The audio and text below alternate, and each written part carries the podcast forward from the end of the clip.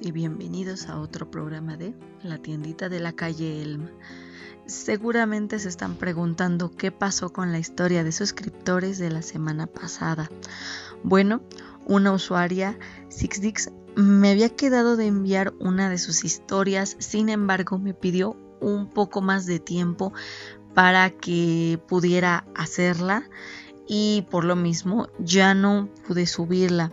No se preocupen porque ya ahorita por lo menos en esta semana que estoy grabando este programa ya me llegó su historia, entonces la tengo programada para finales de este mes.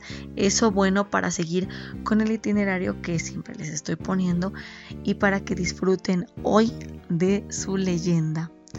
Y en esta ocasión toca hablar de cementerios. Estoy segura que más de uno de verdad aborrece ir a los cementerios. Sí, yo sé que no a todos les agrada eso de estar visitando tumbas por el tema de que a veces se sienten extraños estos lugares, como que la vibra no termina de, este, sentirse completamente natural e incluso algunas personas dicen que se llegan a sentir mal en estos sitios. No sé ustedes, a mí por fortuna nunca me ha pasado, pero tampoco soy de las que disfrutan mucho de estar en estos lugares. Sin embargo, pues sí, a veces es necesario visitarlos. ¿Qué pasa en esos momentos cuando de verdad tienes que acudir a un cementerio? Pues bueno, en la leyenda de hoy toca hablar de el espectro del cementerio. Mucho cuidado con la hora en la que visitan estos camposantos puede que no sea la mejor decisión que han tomado. Al ser un lugar de descanso para los muertos, los cementerios suelen estar rodeados de distintos relatos de ultratumba.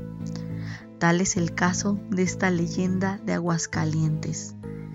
En el Panteón de Guadalupe hay una construcción familiar que retrata un monumento dedicado a la familia Infante.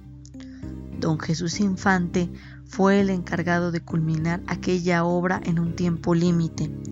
Sin embargo, al terminarlo, don Jesús pudo escuchar ruidos extraños y cómo todo su cuerpo se paralizó de pronto. El cabello se le puso de punta, incluso el de los brazos. Estaba paralizado por completo. Y fue en ese momento de tanta tensión y terror que recibió el mensaje de un esqueleto, el cual le estaba solicitando que le pidiera a su bisabuelo dinero para poder oficiarle tres misas, ya que de esta forma el esqueleto y por lo consiguiente el alma en pena que lo habitaba se liberaría del purgatorio para poder ascender. Si don Jesús no era capaz de cumplir con la petición del esqueleto, una enfermedad terrible lo azotaría y jamás se recuperaría de ella.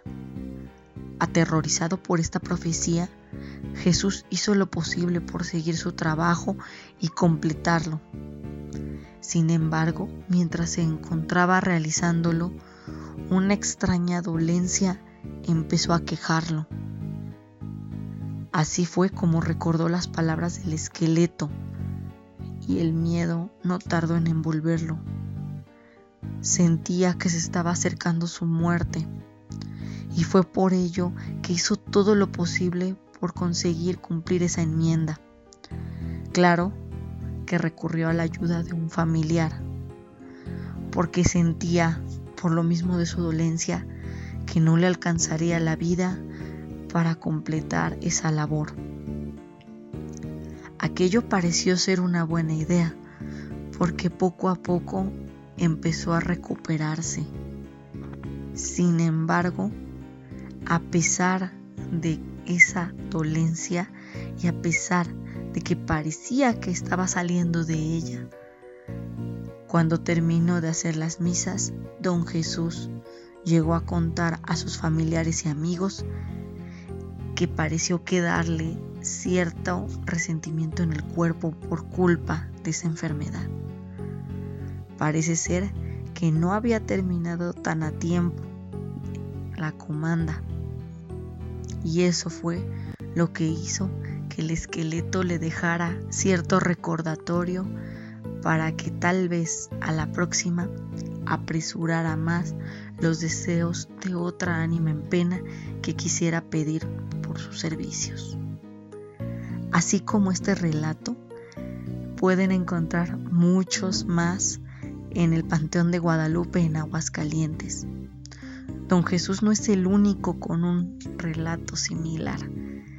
Créanme, hay otros que también se han encontrado con dicho espectro y no todos han sobrevivido para contar su historia. Es por eso que a este esqueleto se le ha nombrado como el espectro del cementerio.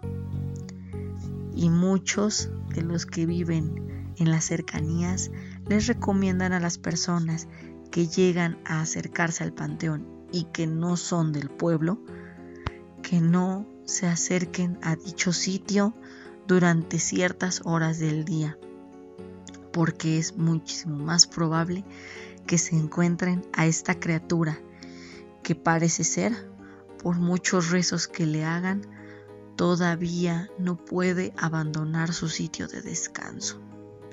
Nadie sabe qué pecados cometió para que siga penando y siga pidiendo por misas, pero lo que sí tienen todos bien claro es que ninguno desea jugar con esta cosa, porque no saben si de verdad es un alma en pena o si es algo que en realidad ha tomado la forma de un esqueleto para absorber la vida de otras personas.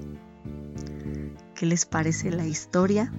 La verdad es que esta leyenda ya me la habían relatado, al menos una parte, hace varios años y no la encontraba. Estuve buscándola por un buen tiempo.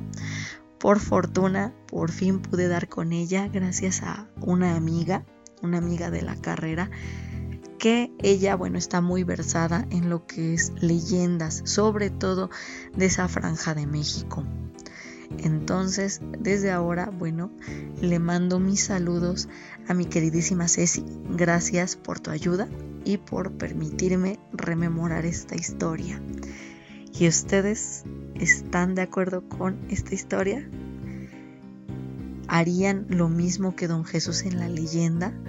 a pesar de que saben que algo se aparece en el panteón, irían a este sitio a buscarlo o simplemente realizarían trabajos de construcción en dicho lugar sin tener en cuenta el tiempo o el lugar en donde están ustedes parados. Que tengan un excelente jueves. Cuídense y hasta luego.